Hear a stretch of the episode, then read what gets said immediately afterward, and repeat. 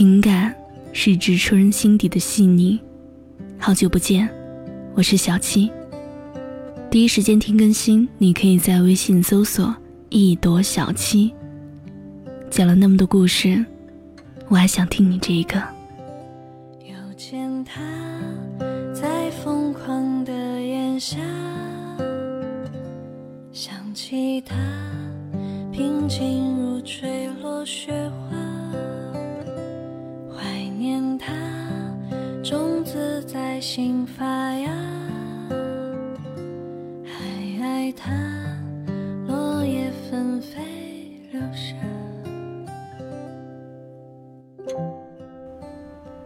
十六岁，第一次独自旅行，去了香港。潮湿粘稠的天气，五光十色的闪烁霓虹，还有低分贝的噪音，仿若构成了一个跟我原本生活的环境截然不同的世界。整颗心，除了怀揣着微妙的不安之外，更多的是欣喜和雀跃。十九岁，第一次和恋人一起旅行，去的是香港的长洲岛。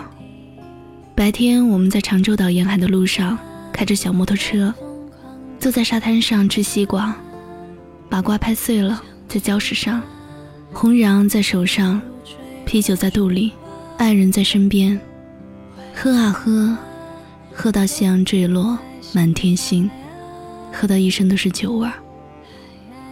当时觉得。这可能是人生中最幸福的时刻了吧？风景正好，转身有人拥抱，一切都是那么新奇，那么与众不同。就连吹在脸上的风，都是千里迢迢，跨越了整个太平洋的海风。当时觉得，眼前的这一切，大概就是传说中的永恒。二十一岁。失恋以后，重新开始一个人旅行。失恋后的每一天，都像是绝症晚期病人，在掰着手指头，倒数自己所剩无多的时日。清晨一醒来，觉得自己像是被遗弃了一夜的路灯般，不知所措。那个时候，我每天把自己关在家里，拒绝和任何人见面，在一片浑浑噩噩中虚度整日。什么都不做，也什么都不想做。生活像是被突然按了暂停键，却不知道该如何让它复原。直到有一天，突然惊觉自己不能再这样下去了。再难过，我也得自救啊！于是便心一横，立马买了机票，订了很贵的酒店，连夜又飞去了香港。不知道为什么，我对这一座到处都充斥着。我并不能够听懂的粤语之城，总是有着难以名状的感情。或许它是我独自开始旅行的起点，所以就像是一个隐喻一般，每次在想要逃离的时候，总是会被带到这里。但很不巧的是，那天遇上了雷暴，飞机延误五个小时，我一个人坐在机场，一直待到半夜十二点多，飞机才起飞。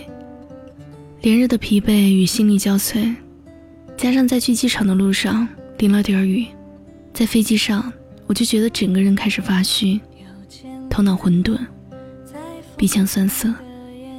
如果说一个人生病是一件很孤独的事儿，那么在遭遇了失恋、无疾之后，又在一个谁都不认识的陌生城市突然生病的我，大概就是全世界最孤独的人吧。不过好在这一趟旅行，我给自己订了一个很好的酒店，下了飞机就坐上酒店特意开来接我的车。回到房间，看到床头上竟然还放着一盒感冒药，当时觉得还蛮讽刺的，好心酸呢。身在异地，最后留在身边照顾我的不是爱人朋友，竟然是酒店的客服。但转念一想，好像也没有什么不好的。那些得不到的爱，就让我自己来给自己吧。脱掉外套，躺在大浴缸里，洗了一个舒服的热水澡，吃两颗药，拉上窗帘，留两盏床头灯，然后钻进柔软的被窝，酣睡一晚，出了一层薄薄的汗。第二天起床，今天是神清气爽的一天。吃完一顿饱饱的早茶，站在酒店的阳台上，俯瞰整座城市。原本我以为又要以惨淡来结尾这趟旅行，却在此时给了我如此开阔的风景。我觉得自己像是一个在水底憋了很久很久的溺水者，终于探到了水面，长长的吁了一口气。那个瞬间，我突然意识到。如果找不到一个可以携手同行的爱人，能够找到一张睡得着觉的大床，能找到一个装满热水的浴缸，能找到一个足以俯瞰全城的窗台，便已经足够幸运。对我而言，旅行不是日常中的一次脱轨，而是一场对寡人积极生活的盛大逃离。日后的生活中，不管遭遇了多么让人颓丧的时刻。我都知道，只要我愿意马上收拾行李，愿意马上出发，这世上总有个地方，总有一张舒服的大床，总有一片不一样的风景在等我。抱着这样的心情，我决定在七月底的时候去英国，边念书边旅行。在走之前，很想把国内的城市再去一遍。第一个果然又想到了香港，香港的云吞面，香港的流沙包，还有每一次我去香港都会住的酒店，他们都是我离开以后最难以割舍的东西。或许最初只是迷恋那一张松软的大床，那个阳光遍洒的落地大窗，到后来在脆弱的时候。偶然间体会到的，犹如熟识已久的亲人朋友间才会感受到的关怀。一次次过后，就逐渐变成了习惯，逐渐产生了依赖。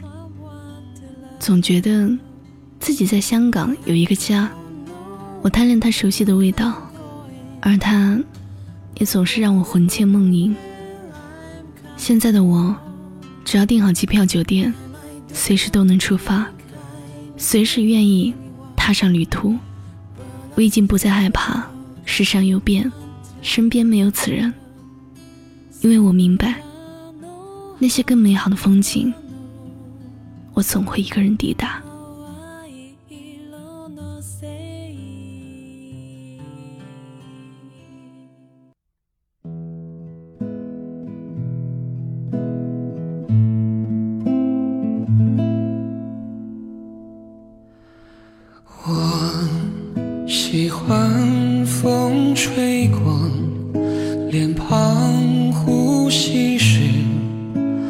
那一股清爽。我喜欢穿过指缝的光，看着灰尘在空中飘荡。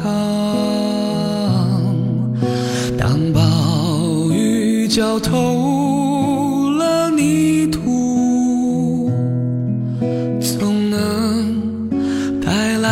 阵阵芬芳。流过的泪，冰冷或滚烫，就像烈酒。